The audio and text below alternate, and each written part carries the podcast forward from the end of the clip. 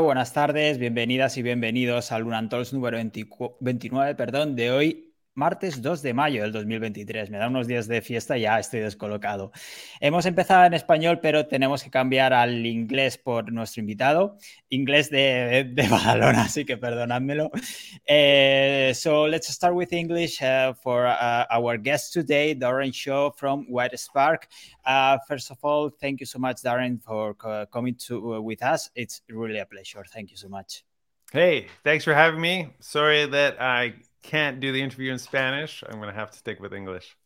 It's okay, don't worry. Our uh, our audience is very smart, and they all speak English, Russian, uh, German, everything. All the great. All oh, the... I could do it in Russian. Should we do Russian? Yeah. Okay, so let's try then. I think I think it's not the right time to start with Russian now. Let's yeah. keep in English, and the next time, next time you come in, we will practice our Russian. I can't actually do Russian. so uh, good afternoon, Darren. Sorry, I wanted just to to say hi in live and uh, thank you very much for coming. You're definitely your job, your work, your everything you do in the for the local SEO in the world is really not is really appreciable. And uh, the, the Spanish I'm talking about the Spanish uh, local sales, and uh, we say thank you for all the, the, the information you share with us about your investigations. Oh, that's very nice. Thank you. Yes. So, yeah, I appreciate the kind words. I love doing it. I love local SEO. Been doing it for a long time. So, and I love to share whatever I'm learning. So Super. perfect. I think uh, Darren needs no presentation, but just in case, uh, let's give it some context. Uh, Darren Shaw, founder of WhiteSpark, where you can find everything you need to improve your local SEO, software and services, researcher, speaker, writer on local SEO. He says that his primary job is sending emails and talking on the phone, but he also directs software development, client work, and customer service. Wow.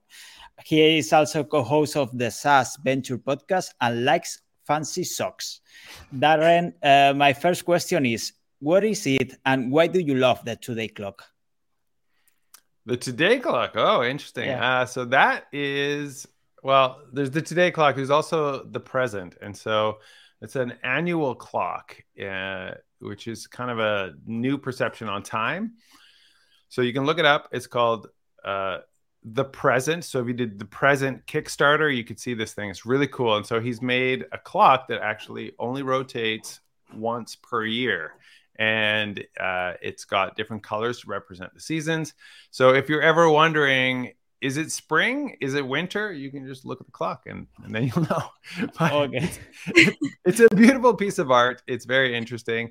And then he's also made other clocks. He's made one called the Today Clock, which is a 24 hour clock. It just kind of goes around and it kind of represents one day. Um, and then he's got a new one that he just made, which is a lunar clock. And so they're really interesting reflections on time and how we use time in our in our in our world. And so that, that's what it is. Exactly. Are you usually uh, late on, for meetings? I am always late for meetings. Actually, That's, uh, that is true. Thanks. Thanks I, just, I, run on a seasonal clock, not not a not a twenty four hour clock. Good excuse, yeah. yeah, yeah, yeah. It's definitely a good excuse. But thanks God you say that because my boss is really, really punctual. So now I have a, an excuse to be a bit late sometimes. That's right. Yeah, get yourself the clock. yeah. So, Darren, uh, my first real question is could you tell us a little bit more about how you founded WhiteSpark? Yeah, for sure. So, um, I went through computing science uh, in um, university and I started building websites in my labs. In fact, I was failing all my calculus courses because I was too busy making websites instead of working on my other assignments late 90s and people didn't really even know how to make websites, right? So I was making websites and I just realized I could probably make more money doing that than working for the man. So I ended up uh, starting my own freelance web development agency in 2005. So in 2005, I started building up clients and building up a portfolio of work. And in about 2008, I started hiring some additional web developers to help me. So I had a team of three at that point. And in 2010, so here's what happens when you are a small business website developer, all the clients that you work with, they say, okay, thanks for making me the website. Now, how do we get it ranking in Google?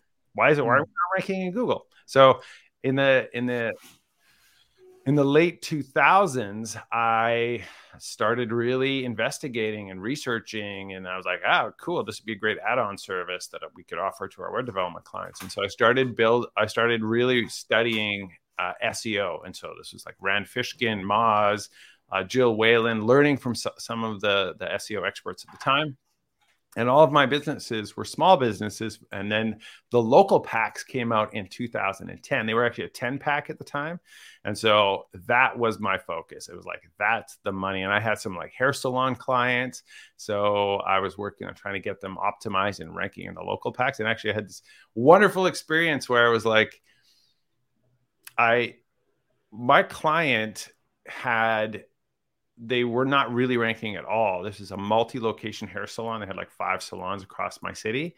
And then I edited all their Google business profiles, Google listings at the time, Google pages. I can't remember what they're called back then, but I added keywords to their their business name and they were number one across the city. They're like their phones were ringing off the hooks. They thought I was some kind of magician. And it was like a five minute edit that I did. But anyways, I was the hero. And so I was really obsessed with local SEO at that early time. And then in 2010, we launched our first SaaS software, which was called the Local Citation Finder. And this is software that searches the web and finds all your citations. Then it finds all your competitor citations. And then it tells you these are the sites that your competitors are listed on that you're not. And so that's what that software is. That was our first SaaS software. Then we built a local rank tracking software. We also have a software for managing um, your reviews and getting more reviews and we have services for uh, doing SEO for our clients, and we have services for listings, so getting you listed on all the, the business directories and cleaning up your incorrect citations. And so we've just grown uh, from that 2010. And about 2011, we said we're never building another website again, and we went completely focused on uh, local SEO software and services. Did you ever have any doubt to focus on local SEO? Nope. I had I had no doubt it was what I was absolutely obsessed with and it was my passion and so I guess I I'd be doing it if no one was paying me or my company I would I would just be doing it anyways because it's what I love to do. It's, it's at the end it's uh, it's getting a passion no about it because the, that I think that happens in the SEO world that if you don't have that passion you cannot continue with the with the job because at the end you, if you're just doing because of the money or because of your business and and you treat it like a like a business at the end you just get some people to work for you and you stop no? I mean yeah.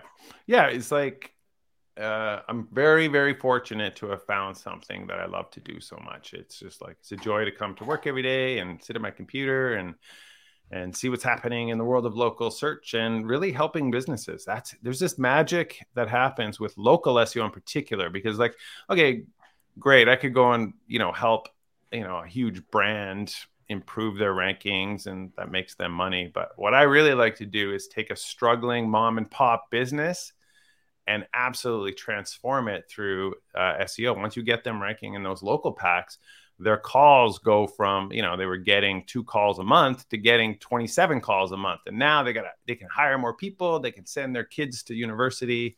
Those are the those are the kinds of transformations that local seo can enable. And i i love to be able to to do that. And i love for our team and our company to be able to help with all of that. Is it maybe one of the main difference between local seo and seo like the speed of the impact that yeah. Uh, yeah. Exactly. yeah. Yeah it's very interesting. So if so if if you ask the question to google or chat gpt or something like that and you say how long does local how long does seo take? You're going to hear a lot of people saying well you'll start seeing some results in three six months. But you know you got to give it a year maybe two years to really build that momentum and build it up right? And that's true in traditional seo local SEO, how about 24 hours? so it's really amazing that you can Im- impact changes overnight on your Google business profile. And it's not everything. There, there's there's still the the long work that you have to do with your website and your links because the two are integrated. But some changes that you make on your Google business profile can have immediate impact, and that is changes to your primary category That's a big one. If you've got the wrong primary category, flip it to a better primary category, and within 24 hours, uh, up to 72 hours, you should see a really positive impact on rankings. Same thing with uh, additional categories. Once you add those additional categories, you start to rank better for those terms. Keywords in the business name, as I mentioned earlier, that still works as good today as it did in 2007 and so 2008. And so that actually has a really big impact warning you should not be stuffing keywords in your business name if it's not your actual business name. You could get your listing suspended. But if you did go and rebrand and then you change your google business profile business name immediate ranking boost. Next day. It's really powerful. So yeah changes can happen really fast on some of the little levers that we have to pull. In local seo we have 149 we're going to call them levers. That's the local search ranking factor survey that i put out. And there's at least five of them that can have immediate impact so, so if I have a client that it's a pharmacy, should I recommend him or her uh, to change their name to pharmacy near me? I don't like the near me. I think that's silly, and people like to make fun of that. So don't uh, don't do the near me. But if it's let's say it was just called, you know, we have one here in Edmonton called Rexall, right? That's the brand name. The brand is just Rexall. So if I was the SEO consultant for that business, I would rename to Rexall Pharmacy. Yeah, absolutely, mm-hmm. because getting pharmacy in the name has a huge impact. When someone searches pharmacy, then there you go. Or they, you know, another term that we use in North America is drugstore. I probably wouldn't put that mm-hmm. in there. Rexall drugstore. Get your drugs. Yeah. pharmacy. Yeah. easy easy to confuse no? It's, yeah, exactly.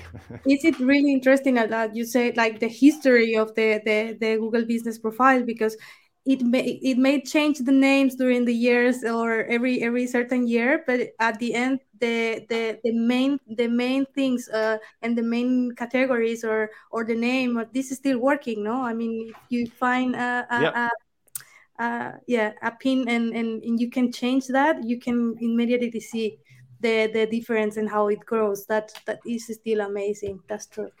Yeah it's an interesting thing. Like every year i do the local search ranking factor survey. Um, i've done it since 2017 and prior to that it was managed by David Mihm local seo you know luminary uh, huge important person in our industry. So he did it from 2008 until 2017 and it's really interesting to look back at the older surveys because a lot of the key things that impact local seo are exactly the same as they were in 2008 as they are now because there's a there's a local search algorithm. Google wrote an algorithm and of course they continue to tweak it but the fundamentals of that algorithm have not really changed too much.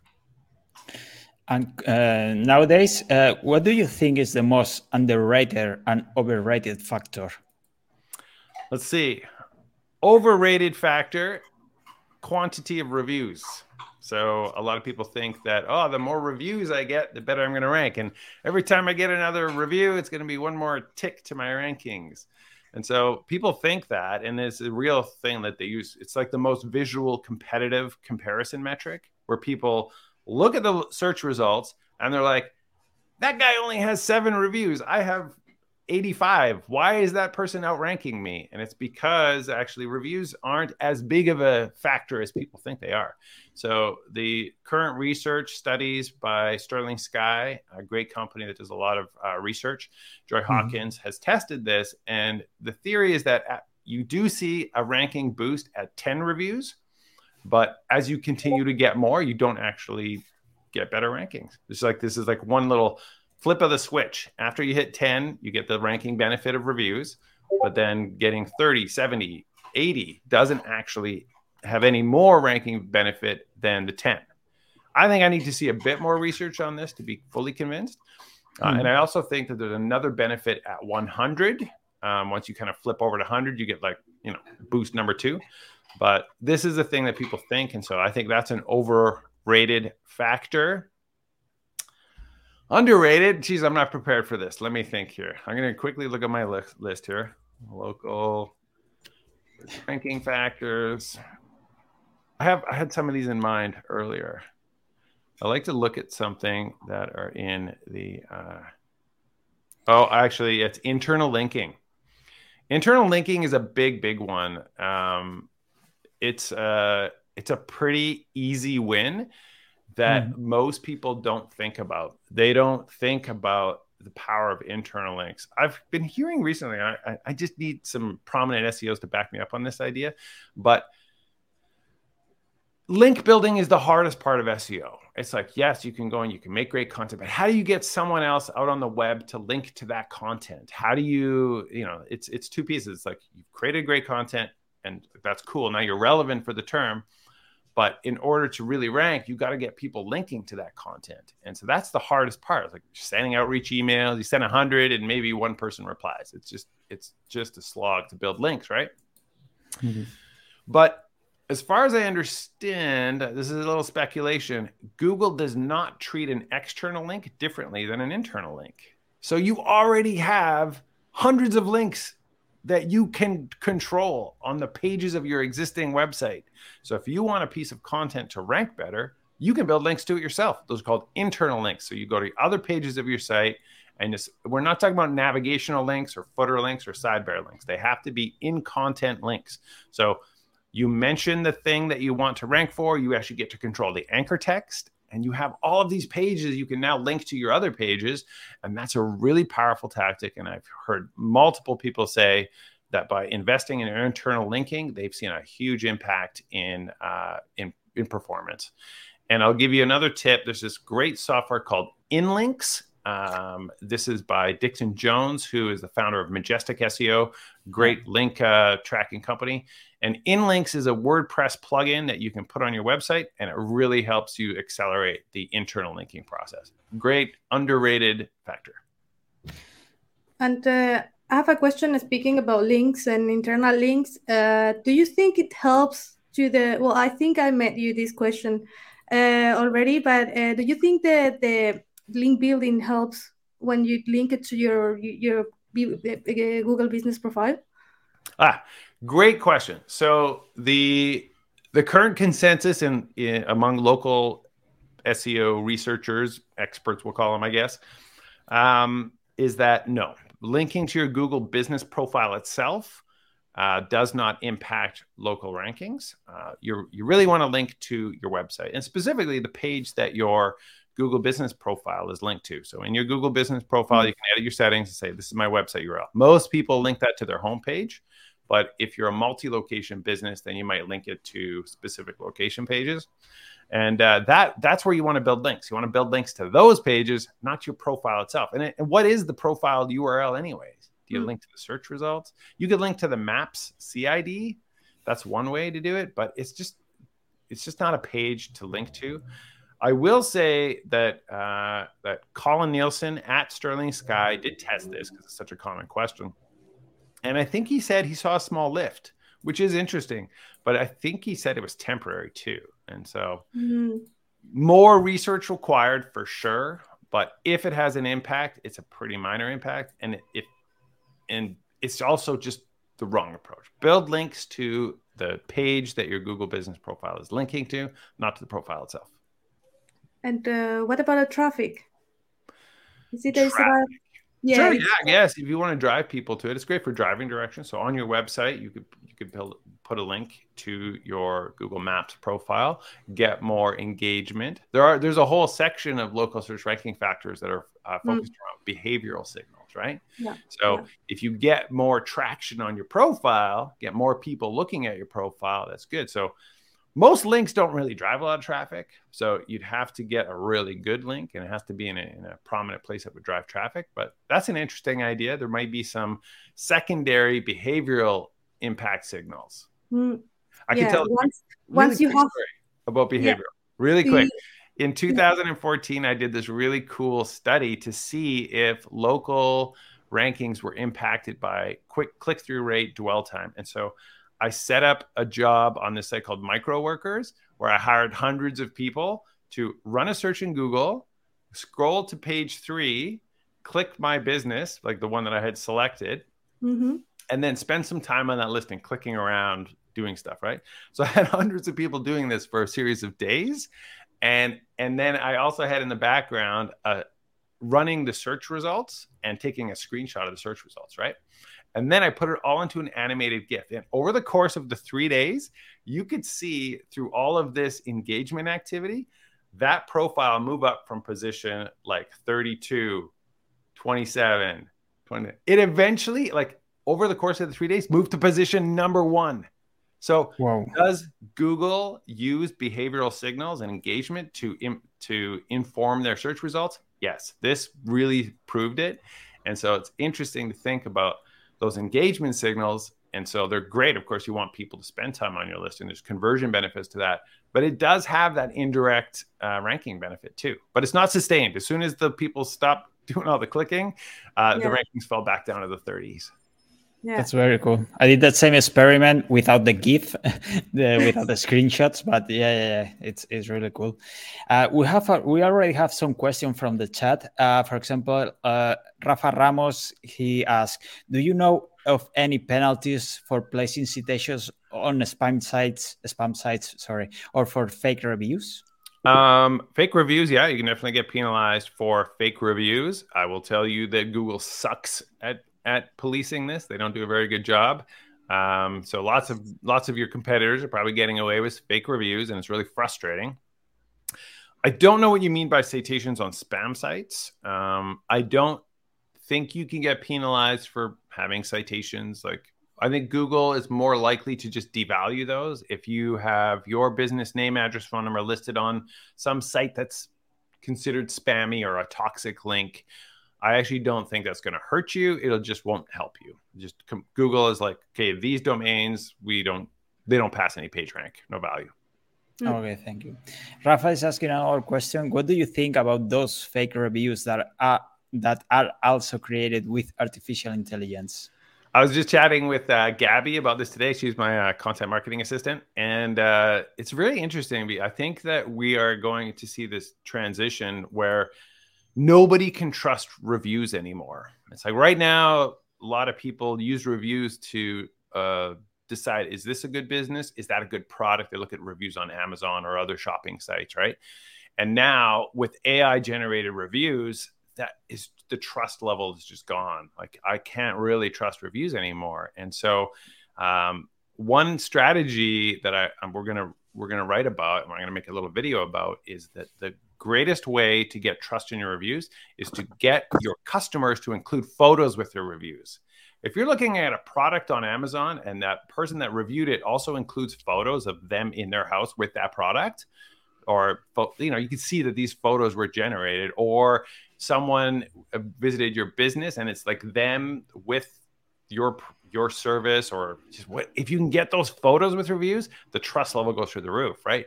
Because you can you know that those reviews are genuine. So uh, i do think that ai generated reviews are going to be a huge problem and they're, they're it's a growing problem. Um, and photos is the only way i can think of to combat that right now. Do you have um tricks for us that like to convince your customers yep. like can you give me a review please? I got one trick. Uh, the, yeah. the best trick i have for getting photos with your reviews is to take the photo for the person. So yeah. so the person's in your shop uh, they just fix their car or whatever. Take a photo of their car or take a photo of them. And say hey can i take a take a quick photo? And then you know if you get their permission then when you ask them for the review give them the photo so yeah. then you say, "Oh, we'd really appreciate your review on Google. Here's a direct link to uh, leave us a review." And yeah. I here's a photo. It'd be great if you included this the the photo that we took today uh, in your review. That's my best tip. That's great. I, I look for the for WhiteSpark on Google the other day, and I see uh, I saw you have 235 reviews on Google with five yeah. stars. Uh, I, what's your secret? So okay, those pictures. I do have a couple like three star and two star reviews. There's two of them. Now, I know this is, I actually did a tweet where I was like, a five star review looks bad. People can't trust it. It was like, ah, that doesn't, come on. How is that possible? It's actually better to have a 4.6 or a 4.2 or a 4.8. Anywhere in that range, it looks more trustworthy because when I see five, I'm like, oh, come on, forget it. They're not that good. And so, The problem with WhiteSpark is our review management process. If I get over the course of the last like 10 years, if we ever got a negative review, I'm on it instantly. And so we've actually gotten about five one star reviews in the course of uh, our company's history. And it's often a misunderstanding. It's often, or sometimes we drop the ball. It does happen. You know, like our team messed something up and it's like, oh. And so, but what I've done is I personally reach out to all those people. I work through it. I make it right. I refund their thing. I, we do extra work. We're like, I can't believe we screwed it up. I'm really sorry. We want to make this right. We fix it. And every time, then the person goes and deletes their negative review because they feel bad because we did such a good job of helping them. And so that is that's why it looks so good. And I know I'm I'm gonna start asking people to leave me negative reviews to bring my rating down. So that, that'll help, I think. But uh, yeah, so someone out there, please just go and leave us a one star review on Google because our, our current reviews look untrustworthy. Don't worry, our Spanish friends will take care of that. Don't worry. Yeah, we have a lot of them following you, so don't worry, they will okay. work. I'm, I'm not serious, actually. Please don't. yes. Natalia here asked another question. Interested to hear your take on differences in local SEO approach in North America and the rest of the world. Anything yep. that shocks you when you travel abroad and use Google Maps? Very good. I have not ever seen a difference. The algorithm is exactly the same in North America, in Europe, in Southeast Asia. It's the same. The Google only has one algorithm. They don't want to have multiple algorithms. Um, what what I am seeing is the competitive nature can change a little bit. Like uh, North America, we're talking if we talk about something like personal injury lawyers in North America, that is cutthroat competitive. It's like eh, all of those businesses have been investing thousands of dollars every month into local SEO, whereas you know Europe maybe is a sl- little bit slower. But then if you go into any of the developing world, it's like there are so many businesses that have not even thought about this or touched it. And so the competitive nature changes a little bit. So, uh, you know, if you're getting into local SEO in Spain, you might be a little bit ahead of the game uh, rather than if you're trying to do it in Chicago or New York, right? It's it's just so much more competitive. Um, and I don't really know that for sure. I think like that maybe was the case a few years ago, but I think that it's just getting more competitive, of course, uh, across all of Europe as well. But otherwise, the the every the way that it works is exactly the same. The there is one other thing which is around like privacy laws, which I think are pretty strict in Europe, and so that that can have some implications.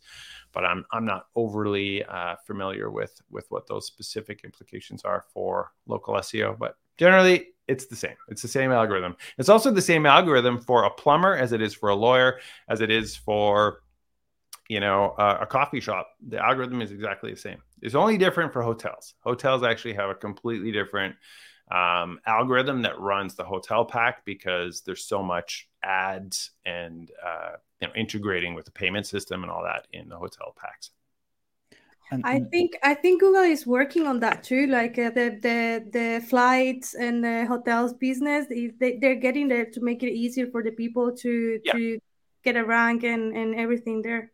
Yeah, we'll yeah. it is it is different there. Yeah, yeah, interesting.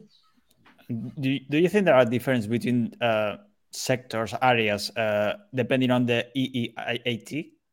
Because uh, lawyers, plumbers, I don't know if there is so much difference. Well, that's a good point. I think that there is some, like if we kind of look at the traditional SEO part of things. So let's just quickly recap.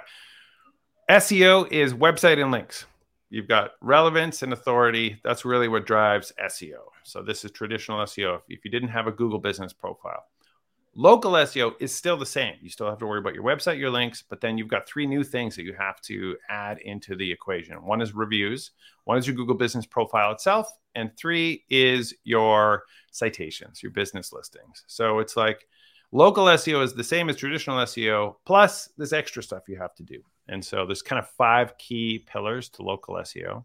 Um, and now, if we're talking about EEAT, we're looking at the website content. So Google's algorithm uh, is looking for signals of trust authority, expertise, experience. These are very important signals that you need to convey in your content. And I do think that the benefit that you get from doing that in a traditional SEO sense is the same benefit you get from doing it in a local SEO sense. And so there's maybe a slight benefit to doing it in local SEO because you don't have to be the world's authority, the best in the world. You just have to be the best in your city. And so you can establish localized authority, localized expertise. And so I think there's a great benefit for um, local businesses to think about this. You've got a lot of small businesses where the business owner is this just behind the scenes person that's running the business.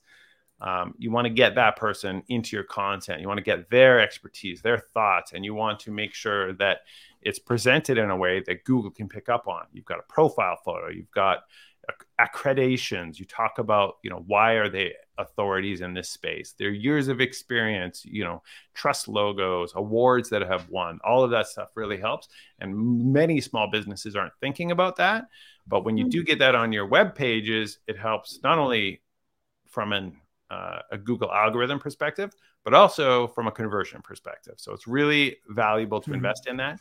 And especially with the dawn of AI content absolutely filling the web, it's the best way to make your content stand out and make it future proof from algorithm updates in the future. So when you are conveying your true expertise and you are talking about things from a uh, perspective of experience, you're, you're relaying your own experience, and AI can't do that. And that's where your content will stand out. So I highly recommend everyone really start to think about that now, especially as the web gets flooded with regurgitated content that the AI is putting out. Mm-hmm. Regarding EA, uh, you said uh, David here is asking a question. Will rock, local search or, or, or, the algorithm change with the expected arrival of Bard whenever that happens? yeah, so this is a really interesting question, and my wheels are still turning on this one. I'm still I'm still trying to figure it out. What, how is this going to change? Because AI based responses are meant to be the one answer. It's like, you know, how old is, is, you know, Antonio Banderas. How old is he? type in something like that in Google, you get a single answer, right? That like Chat GPT can give you answers or or you know that's the thing. But local search is multiple answers. Nobody wants give me a plumber in Barcelona. They, they don't want that. They want give me 20 plumbers. I need to look through them. I need to explore them. I need to read the reviews, look at their photos, see what services they offer, get a sense of whether or not I can trust this business. That's that is very different. And so I think that we've seen some hints about how this will work from Bing's um, results. Bing does integrate. it. And so Bing will give you like five in their chat search experience. Be like, here are five local plumbers that are close to you. So I see Bard developing in a similar way where it's like you will get the three. It's like the three pack just comes into the chat. This is my theory about how this will work. You get the three pack, and then there's like you have to ask for more. Whereas, you know, with regular search, you get the three pack and then you got to click the button that says, give me more. And so I think that the, the algorithm, the ranking functionality will just get pulled into the chat results. And so okay. the tactics, the strategies that we're doing now for local SEO should remain the same. But everything is up in the air. AI is changing everything and it's changing it rapidly. And I do worry, it's like in the back of my mind, are like, will we not have a world of local SEO in five years? You know, what am I going to do at WhiteSpark when we don't have local SEO anymore? So these are these are things that I think about, right? So um, right now, I think that that's that's the trajectory we're on, but it things are changing so rapidly with AI that mm. there is this there's a future world that I can imagine where the AI knows you and your personal stuff and all of your connections and who you are and where you're located so well that I don't have to look through 10 results. I can mm-hmm. just ask it and it hits me with the perfect one. I know that you're going to love this plumber. This is the mm-hmm. perfect plumber for you. When it, if it gets to that level, then it becomes it's like the rest of local searches like the dark web like how do you how do you become that one answer and then maybe that's where we shift into we shift into we're gonna fight with we're gonna fight it with the the IE, not not with the Google anymore. No, we're gonna fight it. exactly. We're like, how do you make your business the one answer that's delivered to more people? Right now, you're the one answer, but only for five people. We want to make you the one answer for 200 people. So it's like it's then I think it's all the same stuff. It's all the same marketing. You build your EAT, you build your website, you build your reviews, you build your photos. You do the same thing that you are doing now to be the one answer rather than just being included in the set of 10. anyway there, uh, we could talk about this for the whole podcast. Yeah, yeah definitely. It's really interesting and and and is it there is a lot we can say, but we don't know anything. No, we cannot be sure about anything. Exactly. It's just so, guessing. We're guessing right now. Yeah, exactly. So why don't we change to a bit more about Darren Shaw and then we continue with questions if it's okay for you. Uh, sure, we will keep it quick. I think people are more interested in local SEO than Darren Shaw, but sure, what do you got? Yeah, yeah. No, I know, I know. The people are looking at us, they interested in the local SEO, but I want to know which what what is your role as a SEO of WhiteSpark every day or today? what are you doing every day in the morning when you wake up? Yeah. All right. Well, I have the pleasure of meeting with Gabby every morning. So, Gabby is my content marketing assistant, and we uh, plan our content schedule. We plan our scripts for our videos. We look at videos that have been recorded, and we uh, we edit them and tweak them and, and talk about that. So, and we we we plan content. So, I've actually shifted starting in November.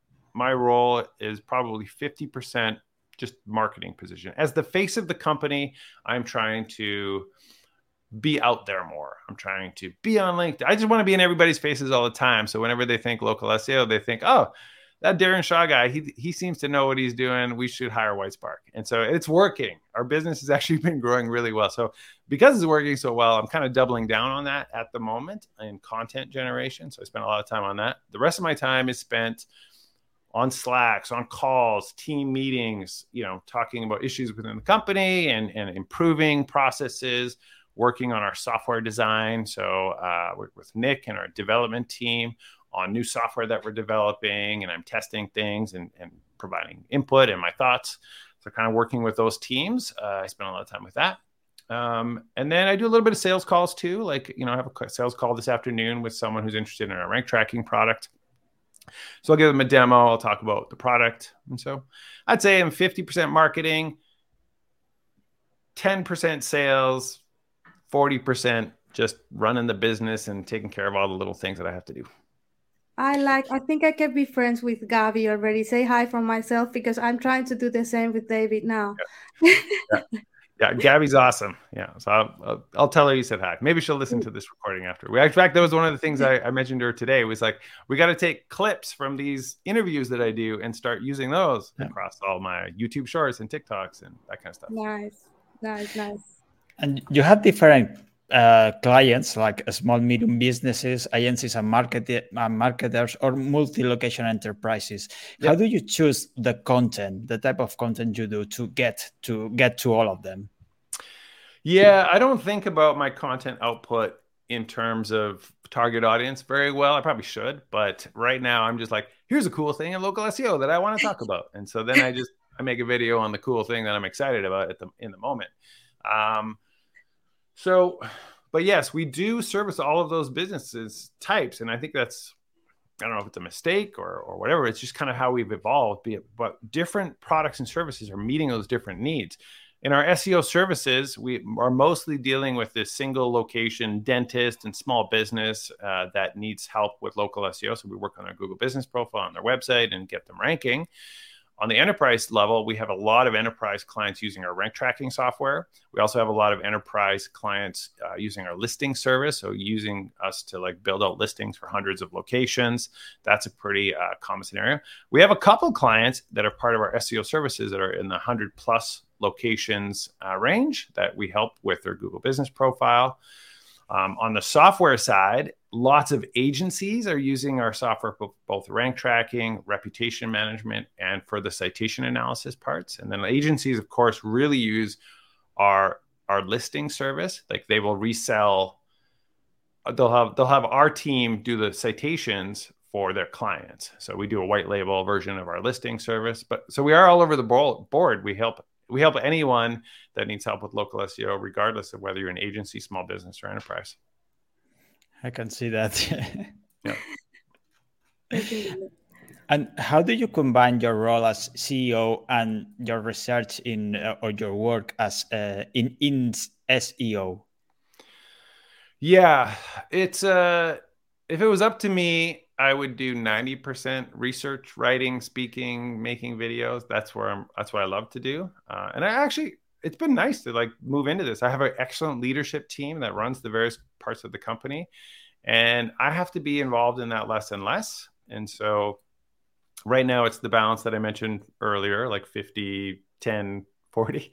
Um, and, and so that's how I currently balance it. But um, my content ideas fuel the research side of things. So it's like, you know, Joy Hawkins publishes something that shows predefined services have an impact on ranking. And then i'm like i got to test that. So i set up my own test i run my own stuff and then that turns into multiple pieces of content later as i publish my results. And uh, you know i've got a number of seo tests. I got a table in notion that probably has like 50 ideas in it of things that i want to test and try. And that's it's such wonderful work because it drives the industry forward. It's like sometimes we change people's minds people thought that this was an seo ranking factor, but it's not. Or people didn't realize that this helped rankings, and it does. And so that's where the tests come in, and that's for me one of the most exciting parts of uh, SEO. That's awesome. Xavier here is asking, uh, what steps do you follow in WhiteSpark to perform a SEO audit, and what tools do you recommend? All right, SEO audit. I do it all like so our team, uh, we have a checklist that we use if we're auditing a website. We have like our website audit process. Uh, we have a Google Business profile. I, I, would say we do everything kind of manually. There's a few tools that we use. Of course, we use Ahrefs for checking links. We'll check people's mm-hmm. links in Ahrefs. Um, but auditing the Google Business profile, we don't use software for that um, that's it's pretty straightforward. You can you know what the elements are that impact rankings, and you look at them and say, are you optimizing those elements? No. Okay, well we should do it. So uh, the auditing part is almost all manual, and and I actually just recorded a video yesterday where someone asked me if I could take a look at their Google Business profile, and in eight minutes I I tore through the profile and I made suggestions about what what elements um, I think they should optimize. Actually, and, and if you're listening, uh, I'm going to start doing those monthly. So if you would like to submit your business, you can message me on uh, Twitter, and I may uh, audit your your Google Business profile and your website. Uh, even, and you'll, even you'll get, if it's in Spanish, it's okay. Uh, if your if your profile is in Spanish, yes, I can still they'll still do it. If I have questions about your content, I'll run it through uh, Google Translate. nice, nice. Uh, I, I was checking the other day your, your site too, and you have a really fun social profile and website. Uh, I wanted to know if is that part of your corporate culture? I mean, and is is it part of you? Do you like high five, animated gifs, internet yeah. memes, and delicious coffee? Uh yes. So it's not. It wasn't like, oh, we're going to create this culture and this is how we are. It, it just is how we are. And so it's, uh, you know, we've always wanted to be a little fun and not too corporate and stuffy on our website. Uh, we're going to see even more of that with some new uh, website stuff that we launch. We've really, we, I personally, and you know, our, our software team and our product designer, we feel that it's so important to uh, inject what we call delightfulness within our software itself. So it's like if you run a, a, search on our local citation finder, as it runs, you don't just get the standard spinner. You get like animated gifs of like cats running or like weird things that just like something that can make you laugh or uh, provide some entertainment value as part of your work. We think is really important, and so we uh, we do try to inject some fun into our software and our products. And then that's also part of our our company culture. We have a lot of really funny, interesting, uh, fun people on the, in the company, and so yeah, it's just it's just who we tend to attract, I guess. Uh, uh, but uh, what is too much coffee for you? Because you said in your profile that you drink too much coffee. What's too much. It used to be four, so I, I need to update my profile. so it used to be four pretty big cups of coffee. I think it's like it's like a 16 ounce cup. So I would drink like four of those per day. Now I'm down to two. I, have already got I got enough energy. I don't need more more than that. So you know, uh, it's down to two. I have one in the morning and one in the afternoon. Okay. It's, it's, it's talking to the to the funny questions and funny things. I found it really fun. Uh, part of your website, which is the Yext replacement service, which is yeah. a kind of your speaking about your contrincant, your mm, yeah, I mean directly, you're you're sending a message to them and to the people. No, we are the new text how yeah did you think about this or you coming with it and say one day you know what i'm gonna do this and the, the funniest and beautiful thing about it is that the 64% of happiness you promised right. me I, so I, that I love, is that is Nick. So Nick Pierno, he's our uh, product designer. Uh, he he he sort of develops our websites.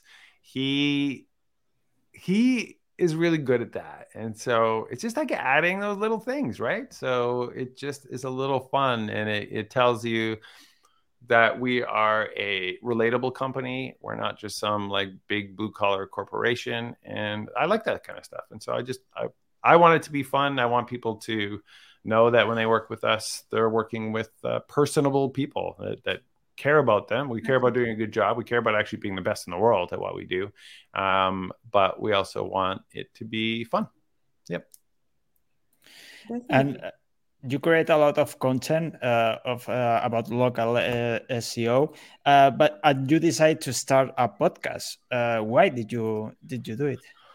Oh yeah, that's an interesting question. I started that podcast with my good friend Aaron Weiche because he wanted to do it and so he uh, he is also a SaaS company founder. At the time that we started the podcast, he was the founder of GatherUp, a reputation management software, and he just wanted to have a podcast to talk about you know building software as a service company, a SaaS company. And so that is the topic of that. It's really separate from, you know, the other content that I'm putting out where we just talk about, you know, building software, marketing software, sales processes, support processes. How do you onboard people uh, into your new software? Like how can you improve your feedback process? Those kinds of things. And so that's what we talk about.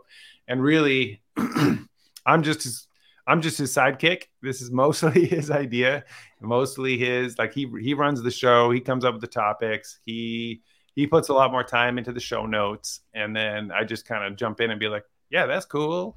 ask him questions, and then I talk a little bit about how we handle things at WhiteSpark and how we do our SaaS. But he's the real SaaS genius. I'm more uh, uh, just lucky to be a SaaS the, person that has a SaaS company. Don't be so humble because you do like a great job. But I I, I was uh, wondering if you define uh, WhiteSpark more like a um, as a SaaS uh, company or service company. So yeah, it's a really interesting question. We tried to make it strictly SaaS for a while, and then it's just like we we didn't have our SEO service until about three years ago. And then so many of our people that come to us, they see my content, like, hey, can you help me with our, our SEO? And so then we started our SEO services and we always had the listing service. So, you know, we at that time I would say we were 40% services and 60% software.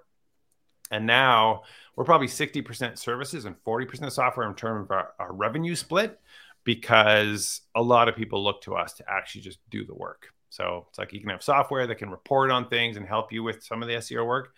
But so many people are just like, can you just do it? They're like, okay, sure, you can pay us, we'll do it. And so we started building the service, and uh, it's been very successful. Uh, we have a great team, and it's wonderful in many other ways too, because when we have the team and we're doing the work, it really helps us to continue to learn and expand and know how know what we need to put in our software know what i should be talking about on my social media it's really valuable to do the actual SEO work um, to help drive the company forward. That's very cool. And I don't know if you could tell us uh, what's your biggest or uh, some of your biggest lessons as an entrepreneur and CEO. Oh boy, these are questions I feel unqualified to answer. Again, I say that I feel like it was a lot of luck. Just, you know, I would say the thing that is I have learned uh, is to not try to control so much let delegate more uh, let other people do things let people shine. It's like i've seen a shift in the company since i have given my leadership team mostly complete autonomy in fact the best scenario is they just do stuff and then they show me when it's done and it's like that looks great and so really uh, not not removing myself from it seems to have enabled them to accelerate faster. And so, really putting trust in your leadership team and then putting good people in place that has been very successful, I think, for Whitespark as this company. And, um, you know, getting the right people in place and then just giving them complete freedom to, to run with it is, uh, has really helped us grow, particularly in the last like three to five years. Yeah, just a few days ago, I I told because I work for Unancor for a few months now, and I really enjoy it. And I said uh, on Twitter to my boss, which is not hearing to us, uh, I said to him that I read some few years ago that leaders uh, helps another leaders to sh- to shine, as you said. No, they, they, you not you don't need flow followers. You need another leader next to you, and you have to help that people. And it's really really hard to find people like you guys, which says that because it, it's not easy. I mean, your boss wants you to do your work, finish your work, do whatever I pay you to do, and go home. I right. mean, they're they're not they don't understand that if I shine, you your company will shine more because totally. you made me.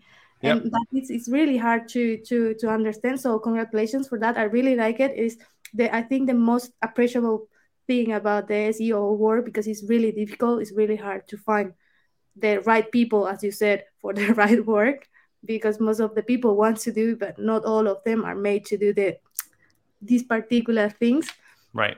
So I think it's a it's, it's a great thing you can say and I feel absolutely blessed to have the team that I do have in place at WhiteSpark. That's it's it's it's everything. It's like imagine if I had to do all this by myself and I didn't have great people doing these things, and then them having complete ownership over it really mm-hmm. helps. It's not like they're not doing this work for me. They're not doing this mm-hmm. for White for for the company so much. They are. They want to grow the company, but they have complete ownership over their own department, and and they mm-hmm. they they want to see it succeed for themselves, right? So yeah. that that has that makes all the difference.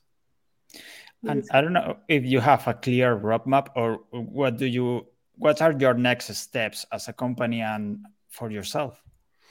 Yeah, so we are about to launch brand new software. It's called our Google Business Profile Management uh, System, and so this is really valuable software. Uh, the current, so the phase one launch of this software is is solving the problem that is really prolific problem.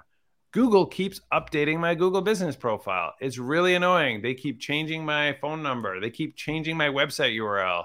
Uh, they keep adding stuff to my profile that they shouldn't be adding. And so Google's always crawling the web and finding stuff and being like, oh, here, let's, I, it looks like on this website, your phone number is this. So I'm just going to change it on your Google business profile. And they mm-hmm. change it. It's not like they change it and then say, hey, what do you think? Should we, should we change it? And then as the owner, you get to choose. No, they just do it. And so mm. we have this software that we're about to launch called our Google Business Profile Management Software. And the key uh, feature that we're launching with is update management. So all the updates come into our central feed. You can review them all. You can reject them all on one button. You can accept accept the ones that you want, and so you can do this across multiple locations. It becomes a really powerful way to manage that. We send you an email alert when any changes are detected on your listing, and it's just like one click. Get you bet, get out of here, Google. No, don't want that. Do not change my phone number. So it allows you to lock your listing down and manage this stuff. And this is super valuable for like agencies trying to do this for clients. Everything gets nice and organized. And so that's phase one phase two of that, we can continue evolving that as a full fledged Google Business Profile Management. You can schedule Google posts through it. manage your services, manage your. Well, you can you you can currently update all your listings as well. So you can update your categories and change your information in our platform, which pushes it back to Google. So it's a centralized place to manage your Google listings. And then review management is coming as well, as I mentioned, the Google Posts. And we're just going to continue building this. So like, remember when we used to have the Google Business Profile dashboard and you can manage your listings in there, and then they switched that stupid in search thing that's annoying. And so we're this software will allow you to now get back to managing your profiles in a nice clean dashboard instead of having to do it all your changes in that new stupid search interface. So that's another big benefit of the software. And it's going to be cheap as heck. We're launching it for uh, $1 a month per location. So that's, that's actually but you gotta it's annual like we actually wouldn't want the the credit card charges for a dollar. So it's you it's annual $12 a year but it's, it's basically a dollar a month per location. So that'll be our first phase launch which will lock you into that pricing for a full year as we continue to add all these other features. So that's the big big thing on our roadmap uh, we also have on our roadmap a lot of improvements to our local rank tracker, which is shocking because it's already the best local rank tracker you've ever seen. It's dang incredible. I love that software so much. I'm so proud of what we've built with that. But uh, we have some big improvements coming to that, of course, as well. But that's that's really what our dev team is focused on. Our, our services teams, we're continuing to expand and improve our services. Uh, we're looking at uh, growing into local services ads in the not too distant future and just continuing to improve our processes on the service side too. There you go. That's the roadmap. Thank, thank you so much. Uh, David is, is asking a last question. Uh, how he balance? Uh, well, how do you balance your personal life and your job as a CEO yeah. and, and everything you do in your day to day? Well, not very well would be the answer. uh, I'm a little too drawn to my SEO world. Uh, I need to do a better job of like shutting it off uh, at the end of the day because I do love it. It's like you know, like on the weekend, if I pick up my phone, it's not to like look at sports; it's to like what's happening on this local search forums. You know, I'm interested in that, and so. I, I, need to do a little bit better job of separating. I do try to have a hard stop at around uh, five five o'clock, five thirty. I have a quick half hour workout, and then you know I spend my evening with my family. Every once in a while, I got to do a little bit of stuff in the evenings, um, and mostly on the weekends, I take the time off. I'd say I work roughly 50 hours a week, so it's not too bad. You hear about some some CEOs that are working 80 hours a week, and I don't do that. Uh, and actually, that's one of the great benefits of having an awesome team that runs runs the show. I, ideally, I'll get into this position where I just fool around on Twitter all day and make videos, and someone else runs everything else with the company. So in a few months, you will be like that. a few months. Well, let's. That's very ambitious goal. I'll go for maybe a few years. That's great. Uh, Darren, last question, and we'll let you go. Uh, why are Canadians so nice? I don't know. It's a great question. Uh, why are we? Why are Canadians known as being nice? It's a, but you are. You actually are. yeah, most Canadians are pretty nice. I don't know why. That's a great question. Ask ChatGPT.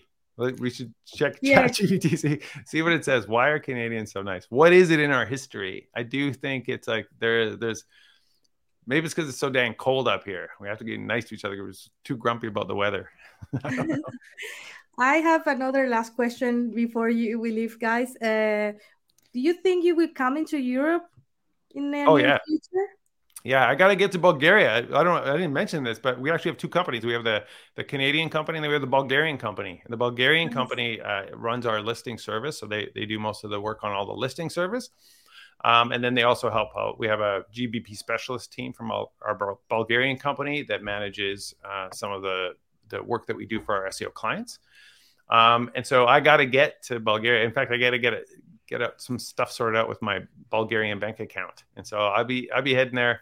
And uh, we also want to get to Denmark. We have some great friends that live in Copenhagen. And so I've been to Barcelona before. God, that's a great city. So speaking of Spain, would love to get back to Barcelona. Yeah, we love it. We love Europe. So try to go every now, year actually. So now you're officially invited to come to Ibiza and renew that picture you show us on Twitter a few day, a few weeks ago on the yeah, boat. Totally. So you need to renew that picture, but in Ibiza in a big boat.